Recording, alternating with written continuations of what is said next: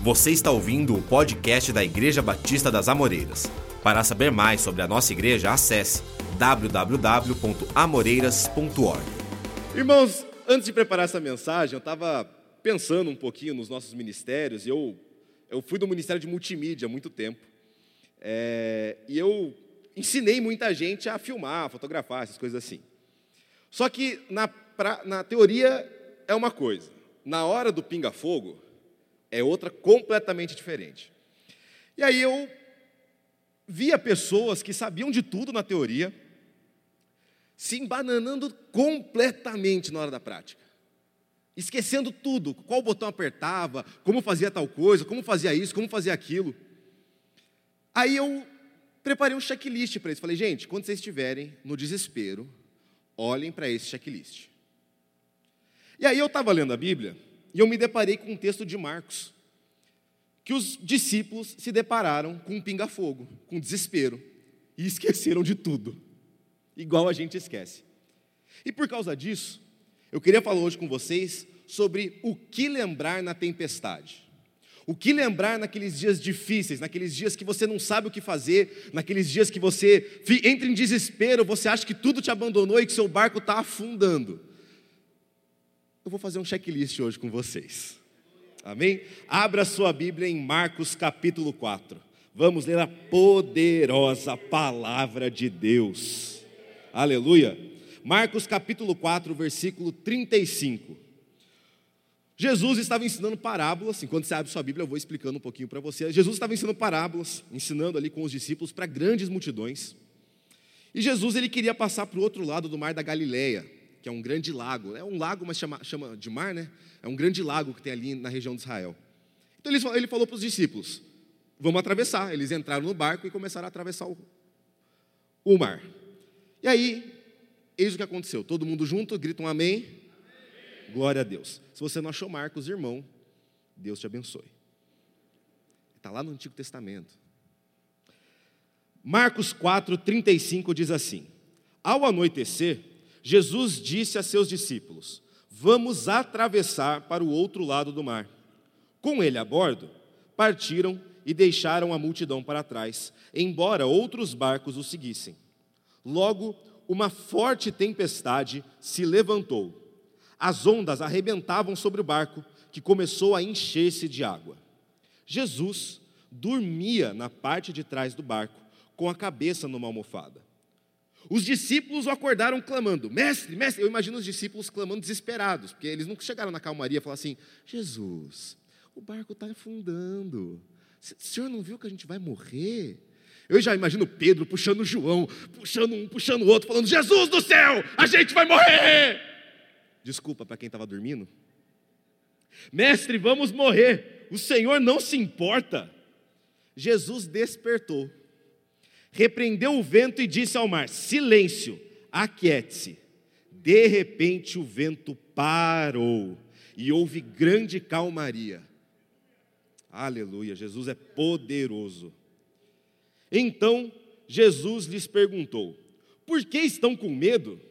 Eu acho que eles ficaram com uma cara de: Ué, você não está vendo, Jesus? Ainda não tem fé? Apavorados, os discípulos diziam uns aos outros: Quem é este homem?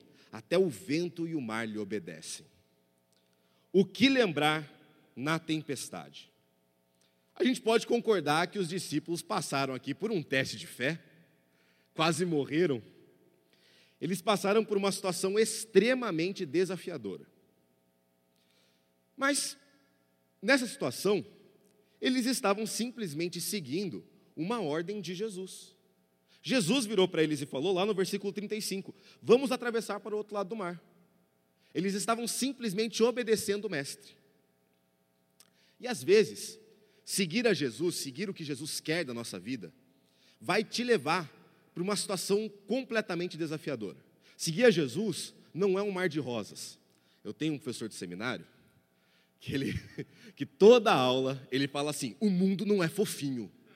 Você lê a Bíblia e você percebe que o mundo não é fofinho. Então, seguir a Jesus não é fofinho. Já concordam os meus amigos evangelistas que têm a mesma aula que eu. o mundo não é fofinho. E seguir a Jesus não é uma tarefa fácil. Seguir a Jesus é seguir perseguição, é, é, é, é ser atacado por demônios, é ser atacado pelo mundo constantemente. E às vezes, quando a gente segue a Jesus, a gente enfrenta situações como essas que os discípulos enfrentaram. Situações em que o barco parece que vai afundar. Parece que o barco vai ir para o fundo do mar e você não tem como nadar até a margem. Mas sempre que isso acontecer, lembre-se: você está lá porque Jesus mandou. E se Jesus mandou, Ele está com você. E como eu falei, que eu via muitos voluntários se desesperando, ficando malucos porque não, esque... porque não lembravam das aulas na hora do, vamos ver? Na hora do pinga-fogo. Os discípulos também estavam andando com Jesus, estavam seguindo Jesus, viam Jesus realizando diversos milagres, e mesmo assim eles se esqueceram de tudo na hora do vamos ver. Na hora que eles precisavam ter fé, eles esqueceram da fé que eles tinham. Por quê? Porque era uma situação completamente desafiadora. Então hoje eu vou trabalhar com vocês três lembretes, três coisas que nós devemos lembrar na hora da tempestade, na hora que tudo parece que vai cair. Lembre-se dessas três coisas, para você não ir para o fundo do mar. Amém? Vamos ler Marcos 4, 37 e 38 de novo? Marcos capítulo 4, 37 e 38. Vai estar ali eu vou tomar uma água enquanto vocês leem. Amém? Vamos lá? Logo, uma forte tempestade.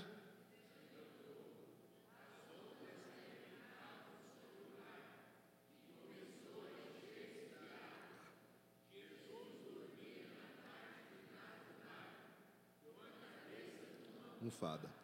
Os discípulos o acordaram, clamando: Mestre, vamos morrer o Senhor não se importa. Irmão, eu não sei em qual área da tua vida está numa tempestade hoje. Eu não sei se é a tua, se é a tua família que está sofrendo uma tempestade. Eu não sei se você está tá vivendo uma tempestade no teu trabalho, ou às vezes no teu relacionamento. Mas eu sei de uma coisa: Jesus está com você nessa tempestade. Não importa qual a situação que você esteja vivendo, e não importa qual a situação que o seu barco esteja. Às vezes a tempestade acabou de começar e o barco ainda está bem. Às vezes a tempestade já está acontecendo há muito tempo. Mas tenha uma certeza: Jesus está com você sempre. Aleluia.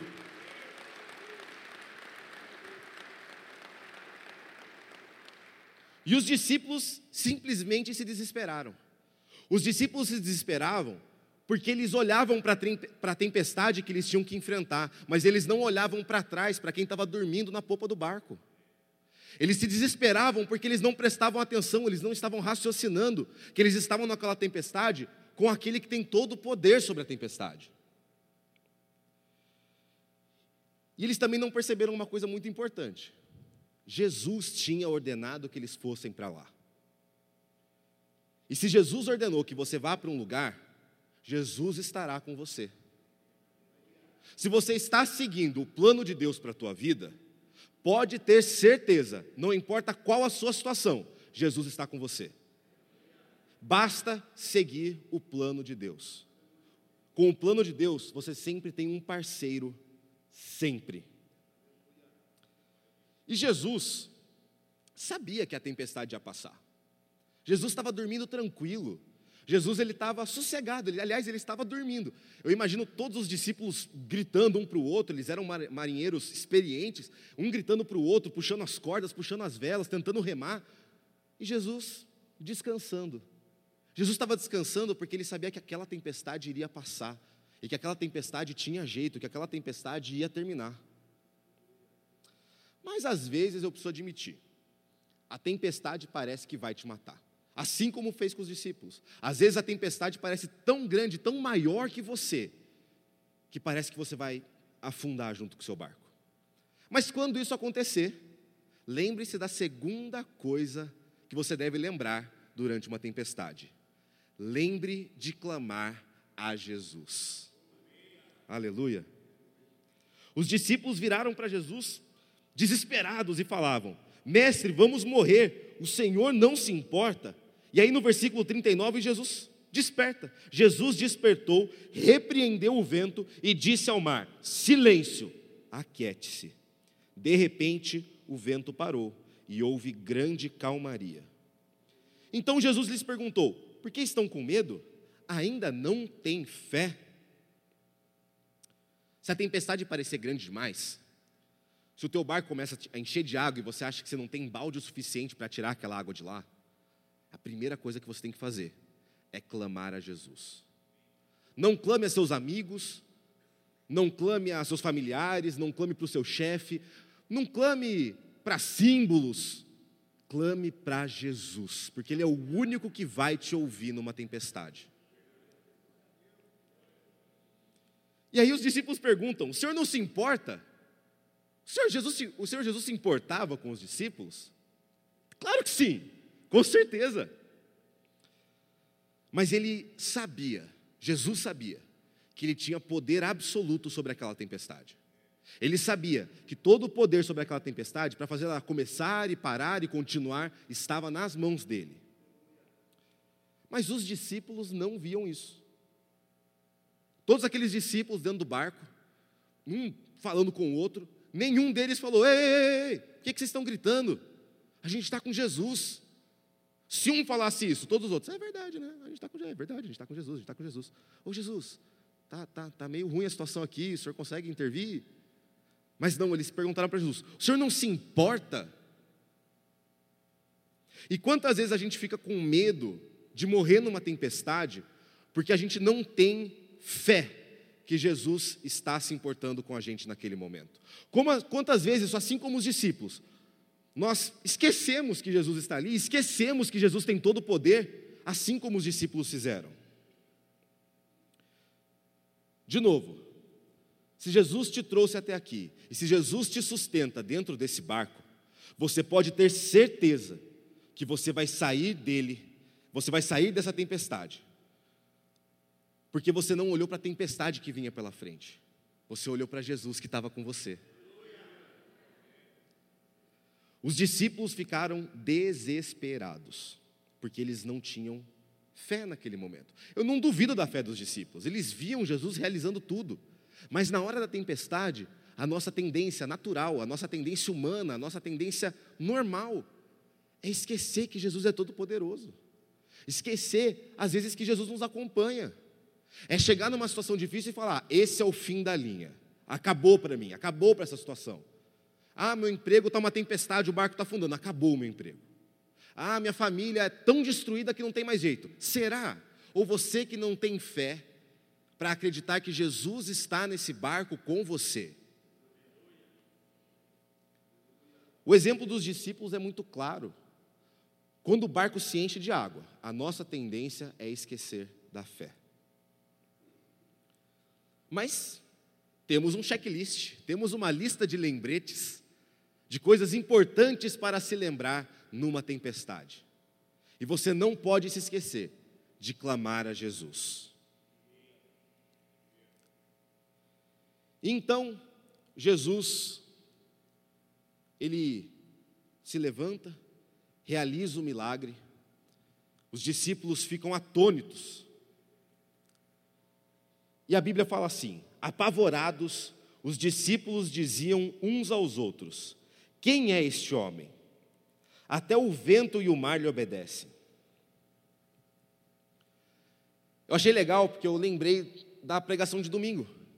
Se você não assistiu, você perdeu uma das melhores pregações que eu já ouvi na minha vida sobre maturidade de fé, sobre fé. Quem aqui assistiu a pregação de domingo?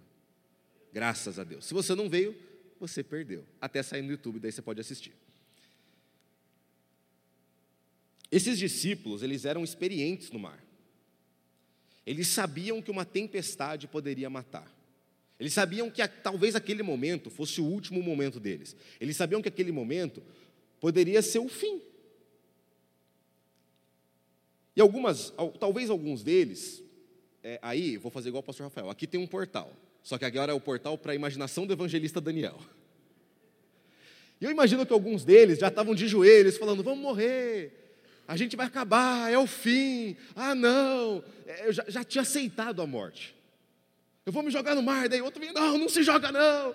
Imaginação do evangelista Daniel, tá, gente? Não está na Bíblia, não. É todo lado de cá do portal. E às vezes a gente, nós mesmos aceitamos a nossa morte dentro do barco.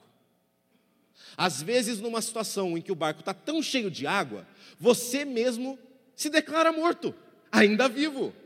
Você mesmo fala: acabou para mim, morri, não tem mais jeito.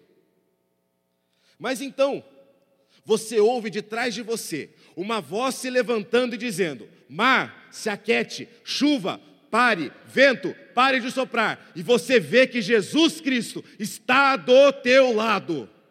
Aleluia.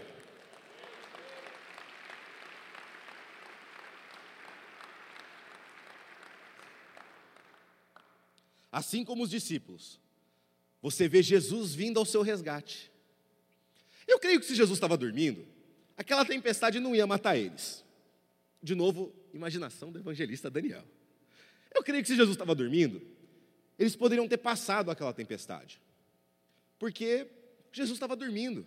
Se ele soubesse que aquela tempestade ia matar eles com certeza, Jesus provavelmente nem teria falado para eles irem. Porque Jesus ainda tinha um ministério pela frente. Mas, por misericórdia, Jesus se levanta e aquieta a tempestade. Porque Ele sabe que o nosso coração é conturbado, Ele sabe que o nosso coração é desesperado. E para que a gente mesmo não morra, Ele vira e fala: Tá bom, meu filho, mar, saquete, vento, saquete, viu? Eu posso tudo, meu filho. Tá bom, deixa eu voltar a dormir agora. Porque Jesus é todo poderoso. E existiam nessa situação, é, é, no começo do texto, ele fala que mesmo a multidão ficando para trás, outros barcos acompanharam Jesus quando ele saiu para atravessar o mar. Ele fala que outros barcos acompanharam o barco que Jesus estava com os discípulos. Eu imagino que, nesse ponto da tempestade, esses barcos provavelmente já teriam desistido. E os que desistiram viraram e falaram: Ixi, lá vai Jesus, vai morrer. Ih, lá vai. Ixi, vai morrer, tadinho. Ixi, João, aquele lá é, vai morrer, tadinho. João morreu. É, morreu como? Tempestade, morreu, matou ele. E quantas vezes a gente não passa por uma tempestade? Quantas vezes a gente não passa por uma tempestade? E ao invés das pessoas que estão ao nosso redor tentarem ajudar a gente a tirar a água do barco, elas viram para a gente e também declaram a gente morto. Outros barcos que nos acompanham viram para a gente e declaram: Ah, você vai morrer, cara. Essa tempestade que você está entrando aí, não tem jeito. Eu sou, eu sou marinheiro experiente, irmão. Essa, essa tempestade que você está entrando, não tem mais jeito. Você vai morrer. Seu barco vai furar, vai, vai encher de água, a chuva vai entrar e você vai morrer. E aí, depois de alguns dias, você aparece, vivo, com o barco limpo e com Jesus do teu lado. E aí as pessoas pelo que Jesus fez, e aí que eu lembrei da mensagem de domingo, pelo que Jesus fez no teu barco, o que Jesus fez na tua tempestade, as pessoas vão se perguntar: quem é esse? Quem é Jesus? Quem é esse que até os ventos obedecem a Ele? Quem é esse que afinal conseguiu consertar a tua família? Quem é esse que te curou de uma doença? Quem é esse que resolveu um chefe que te perseguia? Quem é esse que resolveu tua crise financeira? Aí você vira e fala: Ele é Jesus. Você não conhece? Ele tem poder para curar doenças, ele tem poder para consertar famílias, ele tem poder para resolver emprego, ele tem poder para resolver tudo, mas ele está comigo aqui do meu lado. Aleluia! Precisamos nos lembrar que Jesus está com a gente. Quando enfrentamos situações nesse mar da vida, nós precisamos nos lembrar que Jesus está com a gente. E o que Jesus faz na nossa vida serve como testemunho para os outros barcos que declararam a nossa morte. O que Jesus faz hoje na tua vida serve como testemunho para você responder: quem é esse que conseguiu? Como que você conseguiu sair dessa situação? Você não estava quebrado? Sua família não estava ruim? Você não estava assim? Você não estava assado? Eu estava, mas eu confiei em Jesus. Eu estava ruim, eu estava perdido, mas eu confiei naquele que pode tudo. Amém? O testemunho que Jesus nos dá, o que ele faz, vai fazer as pessoas que estão à sua volta, declarando a tua morte, declarando que você vai morrer no mar, perceberem que Ele é o único que pode tudo. Perceberem que Ele é o único poderoso para fazer infinitamente mais. Amém?